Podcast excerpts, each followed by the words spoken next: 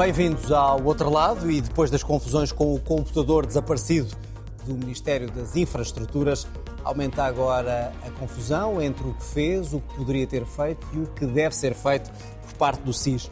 O Primeiro-Ministro fala em roubos, serviços secretos dizem que afinal não houve nada ilegal, numa altura em que ninguém se parece entender sobre, afinal de contas, como é feita e como deve ser feita a fiscalização de tão importante serviço do Estado como as secretas. O Governo aprovou, entretanto, mais proibições para fumar e até comprar tabaco. E Bruxelas revela que a economia portuguesa está a crescer mais do que era esperado.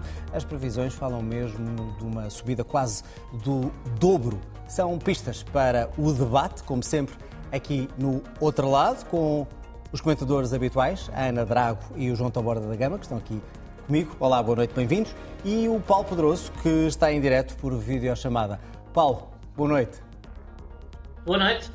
Já sabe, pode escutar depois o programa e ver também na RTP Play e em podcast nas plataformas habituais. Vamos começar com a questão das previsões da Comissão Europeia. Estou aqui a olhar, a economia portuguesa deverá crescer então 2,4% este ano, mais do que duplicou a previsão do crescimento para o ano 2023, o que significa, afinal, tudo isto para a nossa vida, para a vida dos portugueses. É isso que vamos começar por olhar. E, João, eh, estas previsões eh, querem dizer que os portugueses, com a inflação, com todos os problemas da guerra, eh, vão viver melhor ou, ou nem por isso? Estas previsões são se melhores, se concretizarem, não é? Se se concretizarem, são melhores do que as anteriores. Não são suficientes para aquilo que os portugueses necessitam e esperam, mas, mas é, uma, é uma notícia uh, positiva. É preciso ainda perceber o que é que esteve por trás desta, digamos, da duplicação de uma previsão. Normalmente, quando se duplica uma previsão, é porque ou a realidade andou bem demais ou a pessoa que fez a previsão andou mal demais. Vamos ver onde é que está a verdade aí, não sei se já é possível dizê-lo. Eh, mas eh, aquilo que, eh, que é preciso perceber é o que é que isso significa na vida real dos portugueses. E ainda não se percebeu, 2023 já vai a meio, e para 2024 a previsão é igualmente anémica. Não sei se igualmente anémica e errada, se igualmente anémica a previsão inicial e certa. Os analistas dizem que estará certa. E isso é que é a, a grande questão. Agora, isto é muito positivo para o governo de uma determinada maneira. Este governo estava. Quer dizer que o governo fez está a fazer um bom serviço? O, o, a, a, o, crescimento, disso? o crescimento económico e a ação do governo no curto prazo são questões muito difíceis de eh, provar, ou seja, de que haja uma causalidade. Mas para o aproveitamento de uma certa narrativa dentro de uma parte do governo e dentro de uma parte do PS é importante, porque estava a ser difícil começar a explicar porque é que havia tanta contenção orçamental e que não estava a gerar crescimento económico e esse crescimento económico não se estava a refletir nas famílias. E pelo menos a primeira parte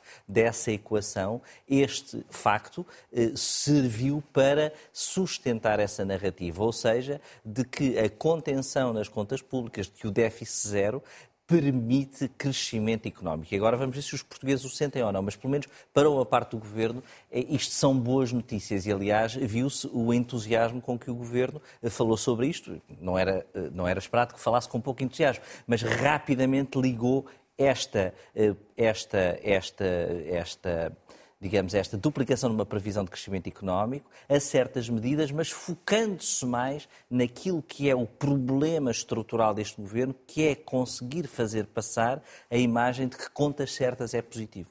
E até que ponto é que, a partir destas contas certas e deste excesso uh, de dinheiro que não era esperado, o governo pode ir mais longe e distribuir a riqueza como alguns existem? Bom, essa questão já existia antes, não tem. Mas não... agora mais, não é? Mas Ou agora... seja, se ainda tiver mais excesso, mais almofada. Sim, mas o crescimento económico. Não, sim. Agora, a questão, a questão é como é que os portugueses vão sentir, quando e que português é, é, que vão sentir, e aquilo que é, que já dissemos aqui várias vezes também, o poder muito limitado que qualquer governo tem para lidar com inflações uh, desta ordem, etc. E, portanto, é nesse equilíbrio que, que, vão ser cruciais os próximos, os próximos meses.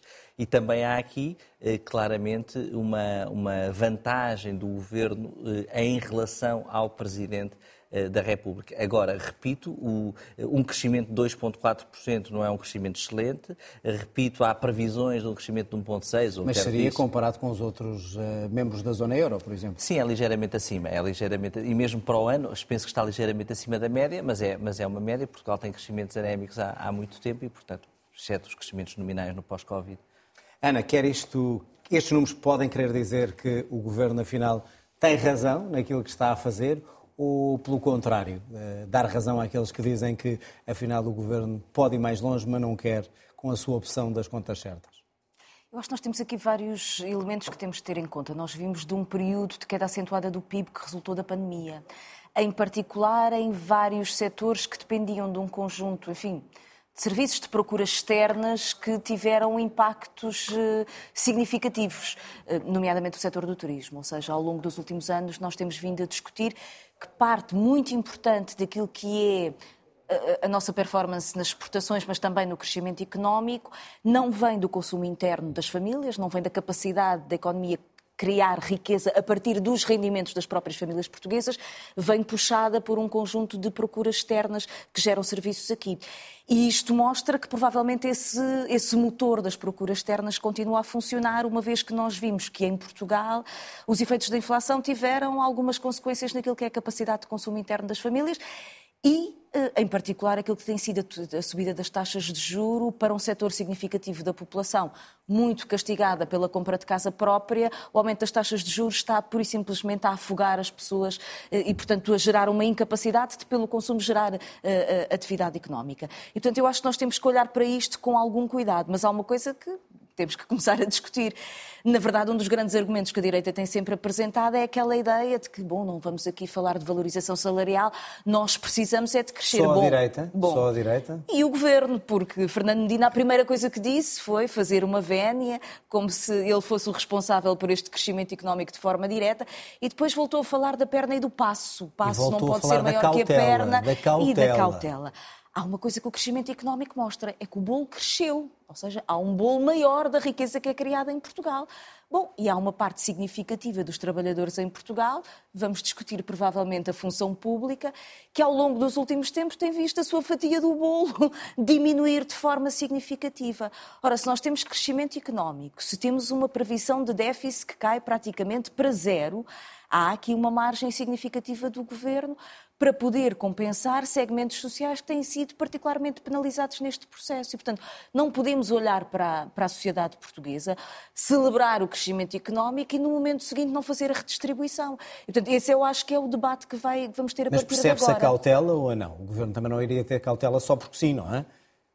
O não, receio do que não, pode não acontecer. Não se percebe não? a cautela, porque aquilo que nós percebemos é que ainda há um potencial para o consumo interno e, portanto, para aumentar o crescimento económico que é 2,4, com certeza é uma previsão simpática, mas podia ser mais, e que pode ser aumentado exatamente se nós tivermos em conta que há segmentos da população em Portugal para quem um aumento salarial significa automaticamente um consumo que tem efeitos económicos, porque são pessoas que têm rendimentos muito baixos e, portanto, não vão colocar na poupança, não vão investir em ativos financeiros, não, vão gerar consumo, atividade económica e mais emprego. E, portanto, eu portanto, acho que nós temos que é olhar para isto.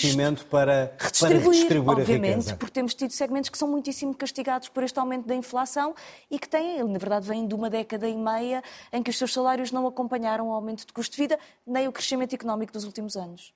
Paulo Pedroso, tem razão o Ministro da Economia quando hoje volta a falar, atenção, temos que ter cuidado e não dar um passo maior que a perna, devemos ter cautela, ou, pelo contrário, deveria começar já a falar de uma forma de otimismo e redistribuição daquilo que significa este crescimento? Eu penso que o ministro que mais razões tem para estar cauteloso é exatamente o ministro da Economia. Porque, não fazendo parte eu daquelas pessoas que acham que se pode transformar em má notícia o que é uma boa notícia, hoje há uma boa notícia. O crescimento para este ano é suposto ser maior do que aquilo que esperávamos, o déficit ser menor, o crescimento da a, a, a, diminuição da dívida ser mais acelerada.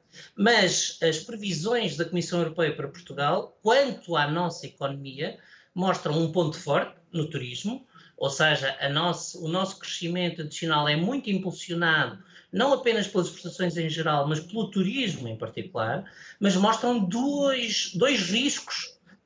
Um já com consequências imediatas, quando se diz que este trimestre em que estamos a entrar, este segundo trimestre, será aquele, será o menos bom do ano, porque depende menos da procura externa, uh, mas mostra dois riscos: um no consumo interno e outro no investimento porque o aumento das taxas de juro, a Ana falou de repercussão sobre as famílias, mas ele está também a ter um, uma repercussão sobre o custo do investidor privado.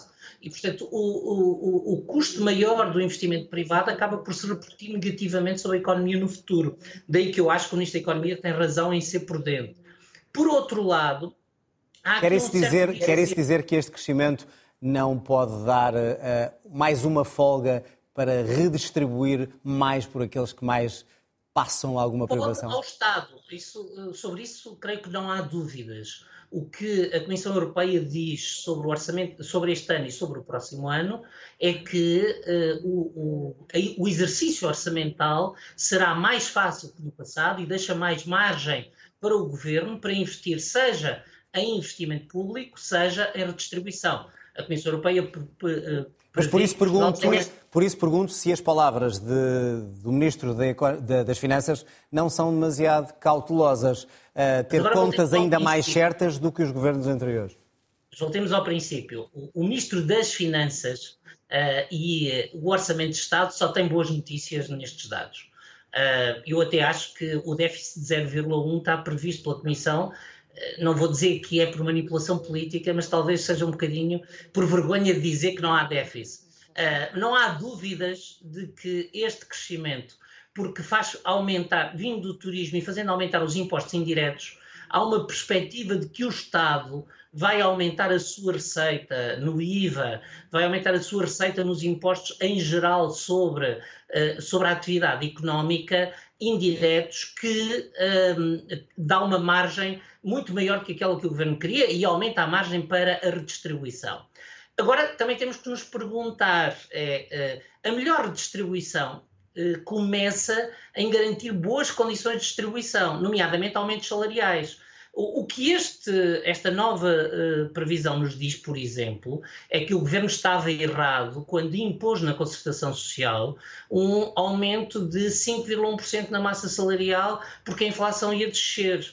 A Comissão Europeia vem agora dizer que a, uh, a, a, inflação para este ano será exatamente de 5,1%. Há sim umas coincidências nos números que às vezes até, até nos deixam um pouco atónitos, que é uh, o déficit não é zero, é 0,1, a inflação não é acima do acordo da concertação, é exatamente no valor do acordo Paulo mas em vez de números todos, que isso deixa-nos a todos confusos, a questão é saber se isto é bom ou não para a vida das pessoas, se os portugueses vão isto é viver é melhor se o governo poderá ajudar mais ou não. Não tenho grandes dúvidas em dizer isto. Isto é uma boa notícia para o país, é uma boa notícia para o Estado e, é uma boa notícia para a possibilidade do Estado ter mais margem de manobra. Não é ainda uma boa notícia para as famílias, porque aponta para que este crescimento não é à base da, da procura interna, do consumo interno, e diz expressamente que isso tem a ver com as dificuldades do poder de compra. E isso só vai depender não das transferências do Estado, mas da evolução dos níveis salariais,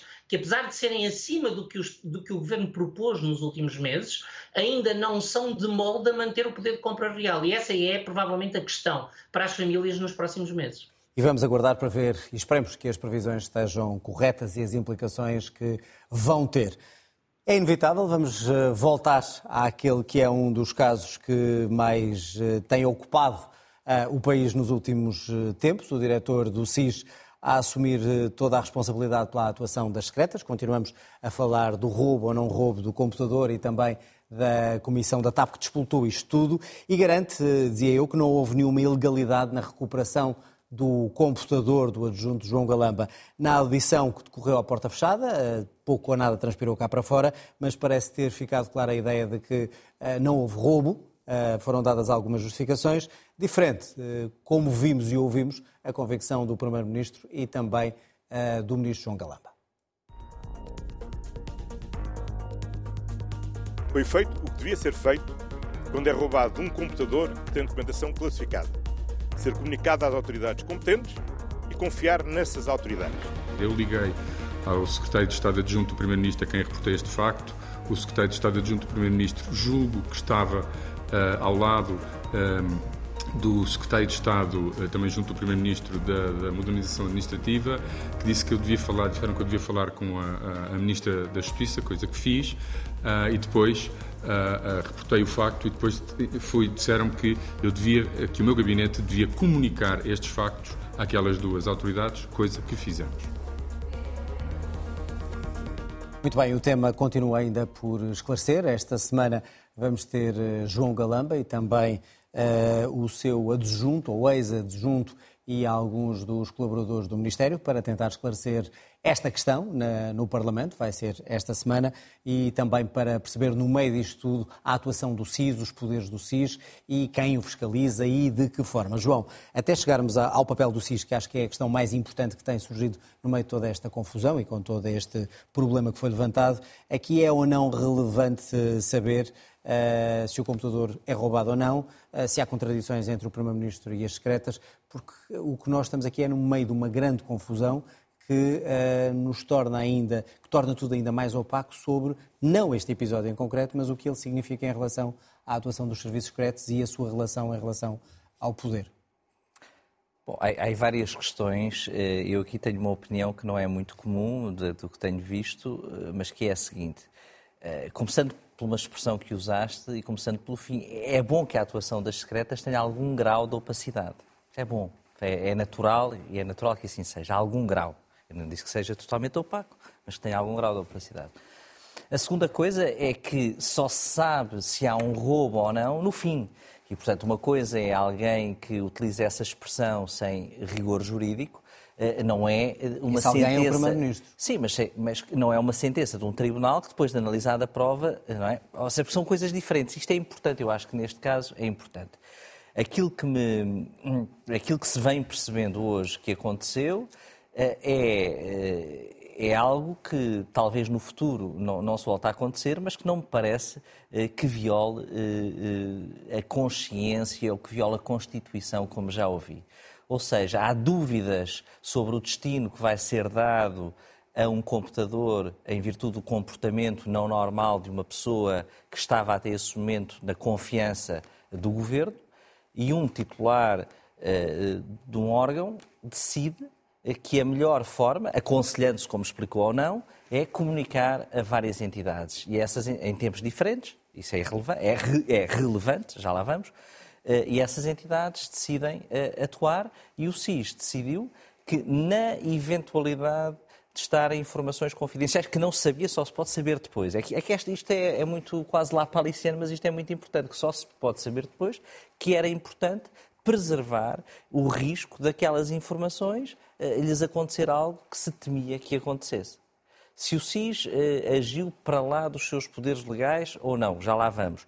Eh, se era a entidade mais indicada ou não para, para, para o fazer, eh, não sei. Agora, não me parece que tenha violado a lei. Mas há aqui um pormenor que é relevante. ou seja, qualquer ministro pode chamar o SIS para recuperar um computador. Eu, eu disse aqui é assim que as coisas Tu não funcionam. estavas aqui, mas eu disse aqui na última, nem Ana, mas eu disse aqui na última, na última, na última, no último debate, no último outro lado, talvez por ter estado no governo mais curto da história de Portugal, de 20 e tal dias, eu se quisesse chamar o SIS não sabia a quem telefonar. E, portanto, quando se vai para o governo, ninguém dá um cartão a dizer para aqui o cartão dos senhores do SIS. Pronto. Eh, e, e, mas, isso, mas isso, por acaso, levanta uma questão que é uma reflexão que eu tenho feito a propósito deste caso. É que o que este caso demonstra, e isso é que eu acho que é uma lição positiva que se pode retirar deste caso, é que os membros do governo não sabem o que fazer nestas situações não sabem o que fazer.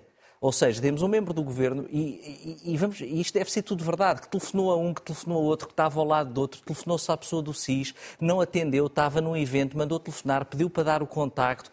Ou seja... Oh, João, mas não parece óbvio que perante uma mas, coisa, oh, mas, uma mas, coisa grave como é esta se, se pede à polícia para atuar e depois, a partir daí, haverá todo um Eu não sei se o tempo da polícia... A ideia é telefonar diretamente aos serviços eu não secretos sei, Eu não sei se o tempo da polícia é um tempo rápido o suficiente para prevenir o que se temia, que nós não sabemos o que é, que se ia acontecer. Agora, mas o que me parece relevante... Estamos a falar de um acesso a um computador de alguém que sempre teve acesso. Não é para levar para casa que... Trabalhava... Não, não, mas que naquele momento havia uma quebra de confiança absoluta. Certo, não, não. Mas, é, mas não, um mas computador é é onde ele trabalhava. Mas não, é totalmente não estava diferente. lá mas, nada mas, que ele não tivesse conhecimento já. Não, não, não, não. É que a partir do momento em que há uma quebra de confiança do membro do, do, governo, tem que poder ser tomadas, do membro do governo, do membro de um gabinete do governo, tem que poder ser tomadas todas as medidas de preservação de segurança. Mesmo ligando Estado. aos serviços secretos. Se for preciso, claro, há isso aí, não tenho qualquer dúvida sobre isso. É que no dia em que isso não for assim, não há Estado não há Estado e a, informação dos portugueses é importante e aí tem que ser salvaguardada. Agora, Portanto, mas o que me o parece. estás a dizer é João Galamba fez tudo bem nesse aspecto. Eu não sei se fez tudo bem porque ainda não percebi o que é que fez. Agora, não me parece que a atuação do SIS seja ilegal, não me parece que, o, que a preservação de uma eventualidade de risco para informações classificadas não possa ser, digamos, não esteja na órbita do SIS, não me parece. Agora, o que me parece, mas, mas, agora isto é muito importante. O que Era me parece, infraestruturas o críticas. O que me parece, pois não sabemos. Olha, não sabemos. É que o SIS é tem normal. que conseguir avaliar Agora, a informação parece, que lhe é dada, não é? Que eu acho é que é mais nós contamos. O que me parece é que seria importante que daqui para o futuro quem integre um governo e que os governos tenham procedimentos de segurança para casos destes e Exatamente. parecidos com este. Isso. E isso é muito importante. É. Até que é estranho é que não exista. Acima de mas, tudo mas acredito que não existam. Mas acredito que não existam. Acima de tudo acredito mesmo que não existam. E quando o Ministro telefona à Ministra da Justiça a perguntar o que deve fazer?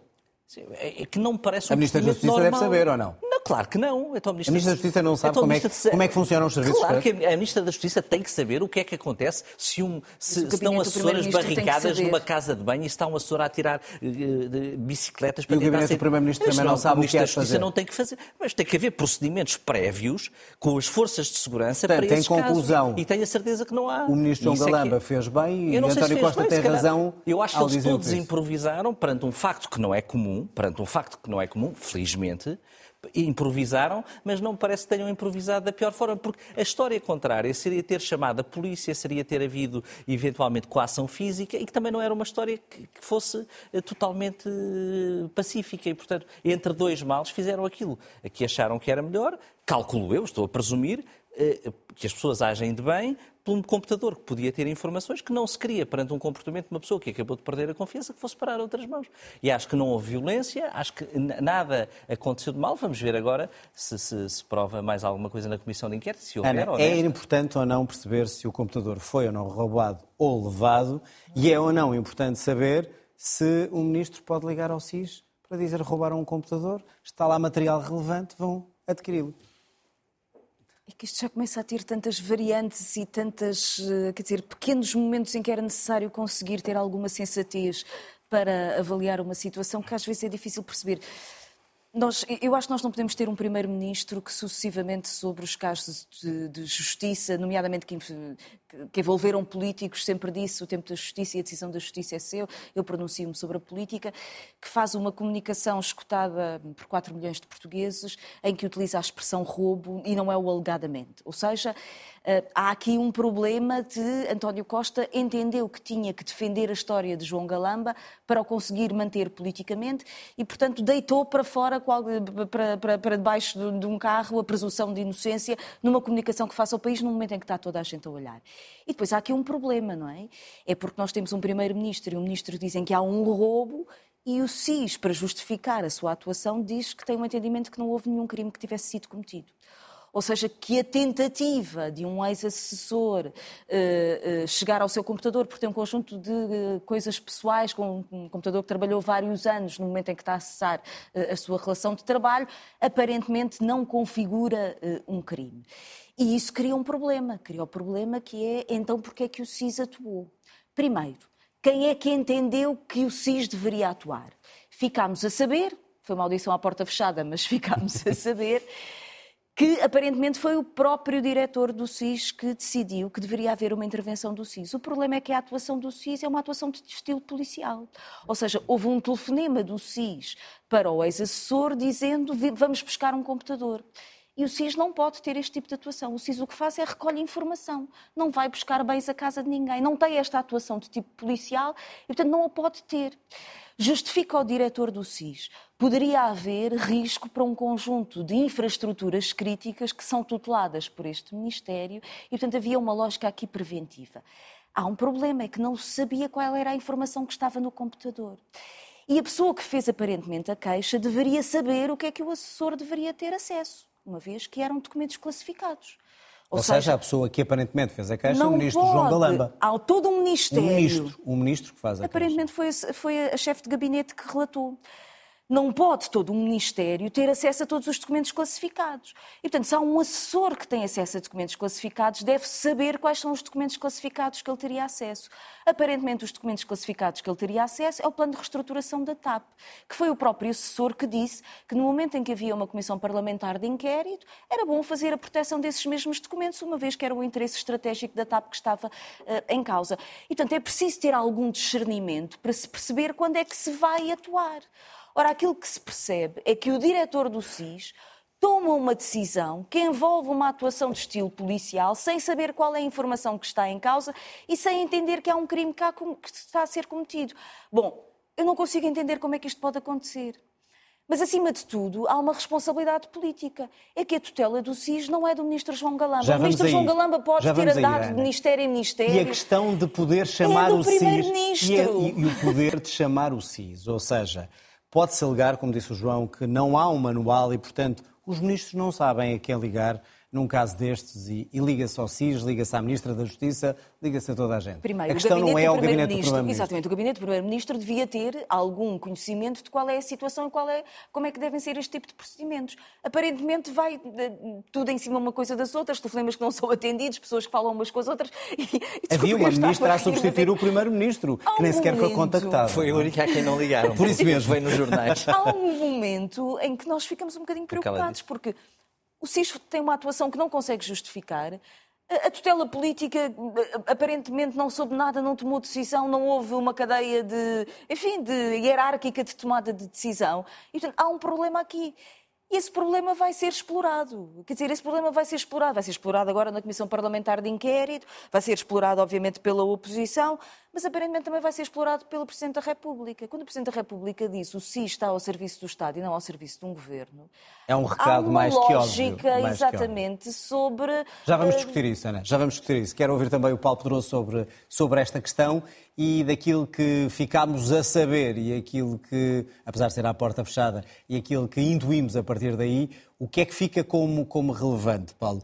Uh, é importante saber se houve roubo ou não. Pergunto se há ou não aqui uma contradição entre o que foi dito na Comissão uh, por parte das secretas e aquilo que foi dito pelo Primeiro-Ministro. E, em segundo lugar, se qualquer ministro, não sabendo o que fazer, telefona a toda a gente para pedir a ajuda dos serviços secretos. Uh, eu, eu, devo dizer que ouvindo a Ana e o João e pensando em tudo aquilo que tenho lido e ouvido, pergunto-me se fizesse um guião para um filme sobre esta história, que tipo de filme saía? E cada vez mais me convenço que era uma comédia. Uh, e acho que este é o primeiro ponto do qual temos que partir. Uh, há uma instituição que exige recato e que implica a dignidade do Estado, que, do modo como foi tratada por todos, incluindo os seus dirigentes, uh, se cobra um pouco de ridículo.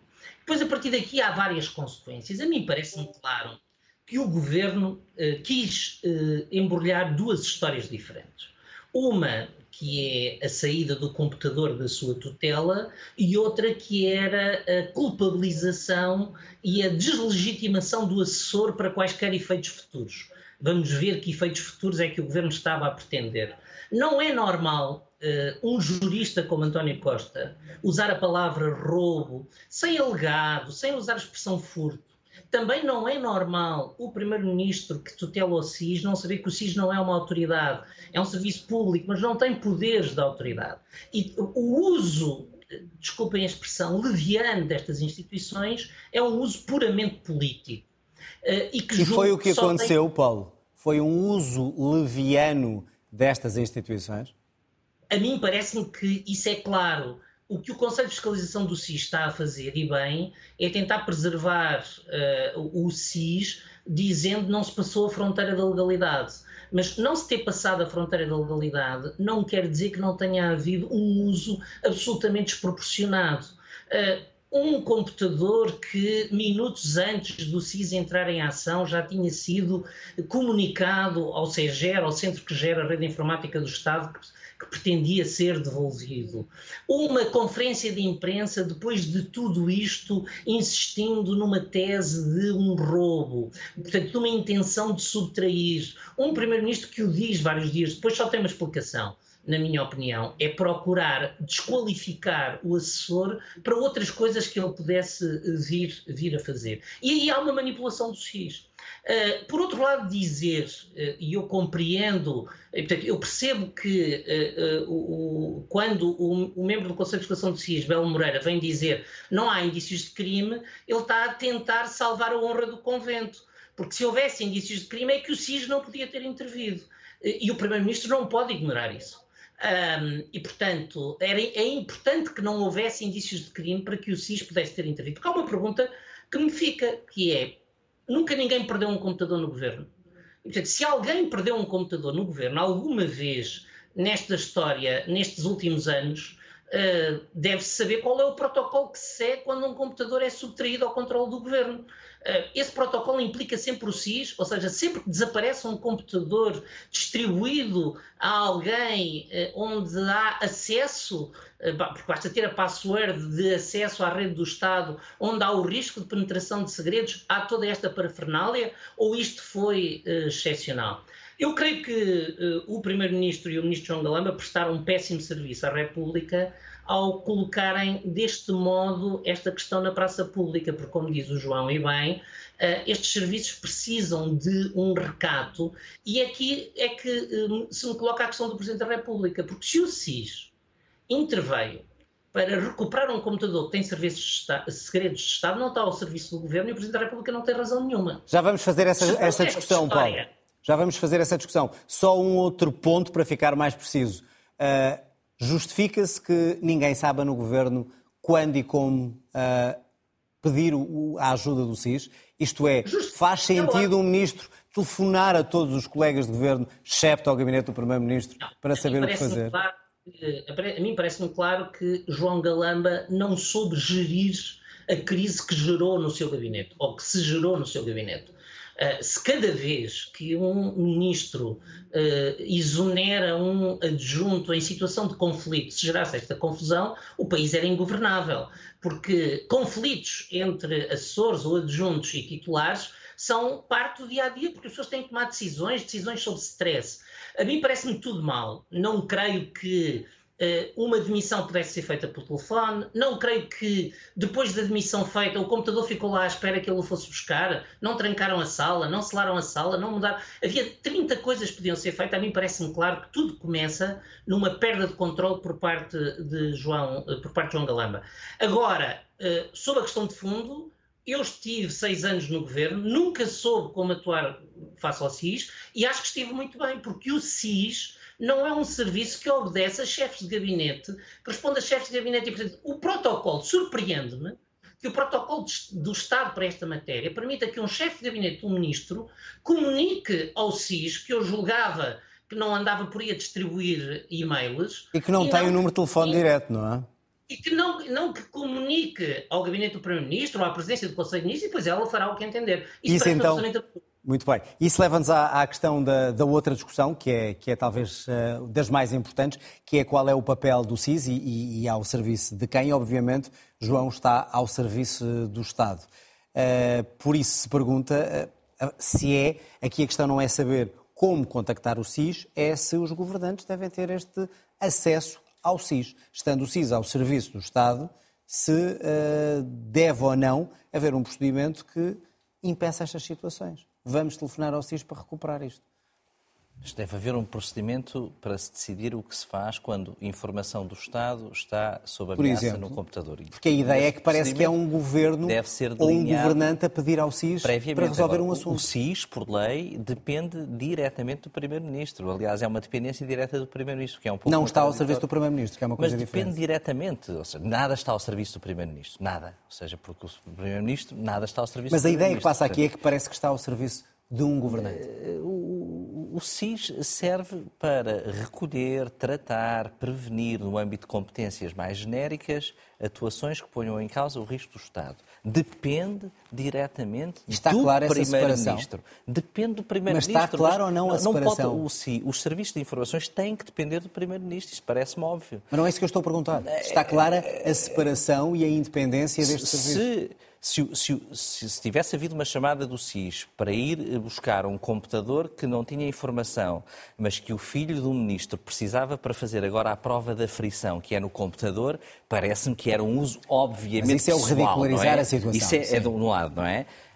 Parece-me que a recolha de um computador ou a intervenção para prevenir eh, que se dispersa ou que vá parar, porque nós não sabemos os pormenores, não sabemos as ameaças. Mas saindo do caso concreto para a, a lei geral em Portugal, a minha pergunta é: está claro a independência e assegurada a independência do SIS em relação ao poder político lei, ou não? A, a, na prática, SIS na prática, do poder político. Certo, mas, mas não pode estar ao serviço do poder político. do poder político, nem pode depender e, do portanto, poder... pode ser utilizado pelo poder político. É deve ser utilizado pelo poder político. O SIS deve ser utilizado... Para defender pelos... o interesse de um governo? Para defender o interesse do Estado. E o interesse do Estado inclui, muitas vezes, o interesse das informações que estão na posse do governo. Portanto, está tudo óbvio. correto, não é preciso alterar nada, nem há aqui uma não, reflexão a ser feita. Há uma reflexão, como eu disse, eu acho que a reflexão a ser feita era uma coisa muito mais corriqueira. É qual é que é o procedimento quando um membro do governo e de um gabinete que informação confidencial ou classificada ou potencialmente classificada é posta em causa. E esse procedimento, quando for escrito, deve ser conhecido e deve ser o melhor procedimento possível para rapidamente atuar sob essa orientação.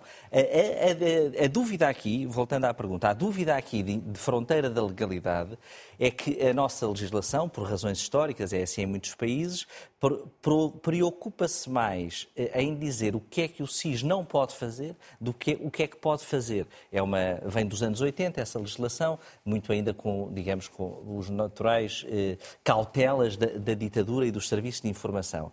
E, portanto, aquilo que são as operações materiais que um técnico de um serviço de informações sob a cadeia de comando do diretor ou do diretor adjunto pode realizar para as atribuições que estão na lei, muitas vezes não são claras. A lei diz não pode atuar como força policial ou judicial. Portanto, não pode atuar no indício do crime. E depois diz, se o SIS tiver conhecimento de indícios de crime, deve comunicar às autoridades policiais pode ir a um sítio para que alguém, eh, para que perceba o que é que alguém está a fazer e com a sua força persuasiva isso termine em que aquele computador fica no mesmo sítio ou é devolvido, é uma linha de fronteira. Não será, cálculo, não sei, o dia a dia do SIS, mas é uma linha de fronteira. Pode deter uma pessoa, não pode, isso a lei é expressa no sentido que não pode deter, mas há linhas de fronteira que são mais difíceis de atuar. Portanto, tudo o que aqui, em conclusão, neste caso, foi feito de acordo com o que a lei determina, não foram ultrapassadas fronteiras nem barreiras entre a independência do poder político, nem há responsabilidades a apurar sobre a atuação do Eventualmente, eventualmente, aquilo que pode ter havido, e eu penso que foi o Paulo Ana, já não sei que usou essa expressão, é uma expressão que está na lei, não precisava estar na lei, é pode ter havido desproporção. Ou seja, que é também um princípio da atuação dos serviços de informação, que têm que atuar proporcionalmente, mas proporcionalmente eh, dentro da lei. Ana, de tudo o que assistimos aqui, eh, devemos ou não eh, estar preocupados com a independência eh, dos serviços secretos em relação ao poder político? Até que ponto, estando ao serviço do Estado e por ordem do Primeiro-Ministro, isto que aconteceu não configura uma preocupação sobre quem fiscaliza estes serviços secretos, como é que eles atuam e a quem respondem? A mim o que me preocupa é assim uma espécie de desplicência que houve na gestão deste caso. Ou seja, aquilo que eu estou à espera que o SIS faça é exatamente que consiga recolher informação, analisá-la e avaliá-la e ponderar. Ou seja, eu acho que é essa a função do SIS. O SIS não pode ir buscar um computador à força, não pode prender uma pessoa, não pode tomar um conjunto de iniciativas. Mas a sua função principal, exatamente para proteger o interesse do Estado, é recolher informação, analisá-la, avaliá-la e ter, escolher uma linha de atuação em, em relação com as, com as autoridades eh, policiais, não sei, judiciais, em função dessa informação. Ora, aquilo que nós percebemos é o SIS toma uma iniciativa de estilo policial, que é de telefonar a uma pessoa que já tinha dito que ia devolver o computador e dizer-lhe daquilo que foi descrito nos jornais era que fizesse essa devolução a bem para as coisas não correrem mal. E, portanto, há qualquer uma coisa. De... Sim, exatamente aquela coisa de um telefonema à meia da noite é sempre uma coisa um bocadinho uh, assustadora. E é certa que não pode recusar. Exatamente. Mas, acima de tudo, aquilo que me inquieta foi aquilo que se soube. É que aparentemente não sabiam qual era a informação. Não, não, não faziam a mínima ideia. Achavam que não era um crime, estavam preocupados com uma informação relativamente à qual não tinham qualquer ideia que era, qual era. O diretor. E, portanto, a justificação é porque o Ministério seria o tutor de um conjunto de infraestruturas críticas. Mas levar um computador colocava em causa o quê? As, as, as pontes que estão sobre o Douro, o metro de Lisboa, o Porto de Sines, exato, o, o quê? Mas é necessário que a pessoa que entende que o SIS tem que ser colocado em campo num contexto destes, dê alguma informação e que o SIS consiga analisar essa informação. Ora, o que nós sabemos é que não se sabia, Ana, e, não fazia a mínima ideia. E perante ideia. isso tudo, há ou não, devemos estar ou não preocupados sobre a independência do SIS, eh, que deve, como disse o, primeiro, o Presidente, a defender é os interesses do Estado comando, e não do Governo. A cadeia de comando, ou seja, aquilo que se percebe é que isto é uma espécie de decisão executiva do diretor do SIS, eh, que toma a decisão de avançar com agentes para o campo, eh, baseado nessa ideia de que pode haver informação, mas não sabe qual é. E depois a lógica dos procedimentos, que é a tutela política aparentemente não soube nada disto, não foi eh, consultada. A secretária-geral acaba aparentemente por concordar, mas já depois da tomada de decisão por parte do próprio diretor do SIS. Quer dizer, é, é preciso aqui assim perceber exatamente o que é que aconteceu e é isso que me preocupa. É, é qual é a cadeia política de decisão e qual é a atuação do SIS. Porque aparentemente o SIS fez aquilo que não devia e não fez aquilo que devia fazer. Paulo, agora sim, eh, aquilo que há pouco eh, estávamos todos aqui a falar, a ideia de que uh, o SIS está, é ou não claro a independência do SIS em relação ao poder político. E se o que aqui foi configurado não foi, de facto, um problema que nos leva a preocupar sobre se o SIS está ou não independente do poder político. É muito menos claro do que. Uh, em primeiro lugar, eu volto à minha tese de desproporção da intervenção. Uh, a mim parece-me que o SIS agiu como se no computador de um assessor que nunca teve acesso classificado de segurança, que era o seu computador de trabalho até à véspera, houvesse segredo de Estado de uma natureza que nunca pode ter lá estado, nem mesmo num governo com altos níveis de informalidade. Portanto, há uma pergunta para a qual provavelmente nunca teremos resposta, que é: foi o diretor do SIS induzido em erro por uma informação errada do gabinete do Ministro das Infraestruturas? Avaliou mal a informação que recebeu? Uh, sobre isso não teremos resposta, mas a mim parece-me claro, com tudo o que sabemos, que há uma desproporção. Depois há uma segunda questão, que a mim também me parece claro. Não é por acaso que o SIS não pode ter uh, operação de polícia. Uh, nós todos nos lembramos da PID, DGS, e a nossa lei é muito marcada por isso, e bem. e, portanto, quando um agente telefona a um, uh, chamemos-lhe suspeito, não sei que estatuto tinha, a um cidadão uh, dizendo-lhe que entrega o computador a bem, que é melhor, eu vejo dificuldade em não pensar que estamos a pisar a linha dos direitos, liberdades e garantias. Uh, portanto, eu estou a imaginar se alguém agora disser que eu trouxe algo para casa, se o SIS me telefonar, como é que eu reajo? Eu, como cidadão, eh, como já disse a constitucionalista Teresa Violante, ficava intimidado. E isso julgo que merece uma reflexão. E há um ponto que ainda não falámos, mas que eu gostava de trazer à colação. Eh, isto acabou por nos mostrar um outro problema, que é a desvalorização da fiscalização do SIS. Eu tenho todo o respeito pelos membros do Conselho de Fiscalização do SIS, não tenho nenhuma razão para desconfiar deles, mas pergunto-me se nós eh, agimos bem, se o Parlamento agiu bem, quando o Conselho de Fiscalização do SIS, que depende do Primeiro-Ministro diretamente, é constituído em dois dos seus três membros por pessoas que foram membros de governos de que uh, o Primeiro-Ministro já era Primeiro-Ministro. De algum modo, eu acho que toda a gente desvalorizou, toda a gente esteve a olhar para o SIS um pouco uh, de lado, sem se preocupar o suficiente, e, e, e, creio que há aqui indícios que nos obrigam. Paulo, por isso é que eu reforço a minha pergunta. Por isso é que eu reforço a minha pergunta. Há ou não, deve ou não existir preocupação sobre a forma independente que estes serviços e os, uh, e os organismos que os fiscalizam uh, têm em relação ao poder político?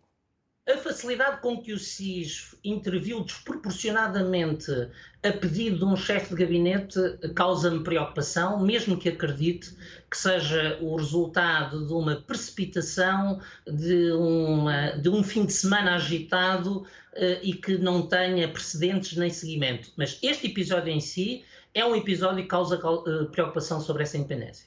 Bom, isto não vai terminar por aqui e vamos uh, ter novidades depois de alguns dos protagonistas disto que estamos aqui a, a discutir serem ouvidos no Parlamento, vai ser no final desta semana e, portanto, na próxima segunda-feira iremos voltar ao assunto, atendendo aos esclarecimentos que vão ser feitos. Vamos avançar para um tema contraditório, polémico. A venda de tabaco vai ser proibida em restaurantes, cafés e bombas de gasolina, pelo menos daqui há alguns anos, nos próximos anos. Os empresários consideram já a medida exagerada, discriminatória. Já este ano, a partir de outubro, vai ser então proibido fumar em esplanadas cobertas, à porta de restaurantes, ao ar livre, dentro do perímetro de locais de acesso ao público em geral ou de uso coletivo. É uma medida polémica que para muitos peca por tardia, para outros é fundamentalista. Uh, Ana, o que é que esta medida é? Uh, um excesso? Peca por, por tardia, duvido seja essa a tua opinião. Uh, estamos a ouvir o, Paulo a tossir, seguramente não será do tabaco, não, será não. apenas de uma constipação mal curada. Ana, é uma medida que, que pretende, que é exagerada e que pretende é, uh, controlar comportamentos. Eu é acho moralista. que é moralista. Um, eu sou sensível, eh, tenho vindo a ser sensibilizada, eu sou uma fumadora um, e acho que a evolução da, da lei do tabaco em relação ao tabaco uh, teve avanços positivos, tornou os, os fumadores mais civilizados, ou seja, eu hoje carrego parte da minha culpa do conjunto de reuniões em que estive e em que castiguei as pessoas presentes com o meu fumo eh, e queixávamos quando as pessoas se queixavam que elas estavam a exagerar. Não, hoje, hoje que os espaços fechados se tornaram livres de fumo, nós percebemos que, que há uma diferença significativa e ainda bem que essas medidas avançaram. E, portanto, relativamente, eh, por exemplo, as esplanadas, eu consigo perceber, porque de facto o fumo vai com o vento e as pessoas têm o direito a estar numa esplanada e não ter que levar com o fumo dos outros. E, portanto, o respeito pelos os fumadores passivos eh, acho que tem que ser tida em conta. Todas as outras medidas que procuram limitar quer os sítios de fumar, quer os locais de venda, parecem um moralismo exagerado. Ah, porque na verdade o tabaco vende-se a pessoas maiores e vacinadas, e, portanto, que tomam a decisão em relação a vários aspectos da sua saúde. O que é necessário é informá-las. Há uma taxa significativa sobre, sobre o tabaco e, portanto, os, os fumadores ah, sustentam o Estado português e as políticas sociais, certamente, mas ah, não tem que haver esta lógica moralista, creio eu, de limitar a possibilidade das pessoas comprarem ou em espaços ao ar livre onde não estão a prejudicar ninguém fumarem. Porque senão nós vamos chegar a uma sociedade em que não sabemos ter polícias nas praias a perguntar há quanto tempo é que as pessoas estão ao sol, se puseram protetor o solar, uh, quando, exatamente o SIS, uh, quanto, quanto uh, fast food é que comeram naquele mês, os bolos têm demasiado açúcar, quer dizer, há um espaço de liberdade para adultos conscientes, autónomos, capazes de determinar se querem assumir comportamentos claramente não favoráveis para a sua saúde. E, portanto, eu não consigo perceber esta, esta lógica uh, puritana que, que, existe neste, neste tipo de, de políticas. Paulo, é uma lógica puritana e já agora qual é que é o objetivo do governo não fazer isto? É um fundamentalismo legal? Eu penso que há, há, coisas diferentes nesta lei. Há uma que é extremamente positiva, que é a equiparação do tabaco aquecido a, a, a tabaco por combustão. De algum modo criou-se o mito de que há um tabaco que não faz mal uh, e esse mito acaba por ser prejudicial. Uh, julgo que algumas das novas restrições fazem sentido dentro da lógica de que uh, as pessoas não devem correr o risco de causar prejuízo a terceiros, Uh, mas uh, partilho, não sei se é puritanismo, uh, devo dizer que sou mais pessimista, eu acho que é mesmo proibicionismo no seu, na sua pior manifestação no Estado. partilho da ideia de que esta, esta proposta de lei tem pressupostos que são iliberais, são antiliberais, que prejudicam que colidem com liberdades fundamentais, porque... É uma surpresa, é uma surpresa ser o seu partido a avançar com esta lei? Eu penso que o PS já várias vezes fez isto. Há um higienismo na, na, na, na, esquerda tradicional e no Partido Socialista em particular, que já levou, aliás, a uma situação bastante difícil para o PS quando se discutiu a alcoolémia uh, no, no, fim do governo de António Guterres e havia setores do governo que queriam introduzir uma, uma taxa de alcoolemia para, para conduzir que era desta mesma, desta mesma natureza. Nessa altura eu ainda estava no PS, acompanhei esse processo e devo dizer que é um processo que deixou marcas precisamente de novo por isto. Uh, não acompanha os padrões sociais e aquilo que me parece aqui é que há uma intenção de saber tão bem o que é melhor para todos que tem um certo índice de paternalismo que uh, não, não, não, vai produzir, não vai produzir resultados. E por outro lado, mesmo que produzisse, seria errado. Acresce que uh, também há efeitos económicos negativos, porque nós também não podemos esquecer isto. Há um consumo de tabaco no país, há um hábito. Uh, e diminuir os postos de venda e, sobretudo, eliminar os postos de venda pela sua para natureza, terminar, terminar. acaba de ser dar oportunidades de negócio a outros postos de venda. Uh, julgo que o governo uh, não foi prudente e espero que a Assembleia da República, na matéria da restrição à venda, não, aprove, não aprove este caminho, porque este caminho é um caminho que não traz nenhuma vantagem e traz imensos, imensos problemas. João, percebe-se que, que um governo socialista faz esta regulamentação de comportamentos, como muitos dizem? Os governos socialistas gostam de fazer regulação de comportamentos e às vezes para um lado, às vezes para o outro, mas gostam de se meter nessa área. Mas aqui é um elogio. A medida corajosa do tabaco foi um governo socialista, foi Correia de Campos, José Sócrates, em 2007. Isso é que foram medidas corajosas, ou seja, que se dizia que o país ia acabar, que as pessoas iam ficar deprimidas, etc. E o país ficou melhor, a Ana já disse, um ambiente mais puro, etc. E, portanto, Há uma série de medidas que fazem todo o sentido e é aquilo que já disse a Ana e o Paulo, é tudo o que põe em causa a saúde de terceiros.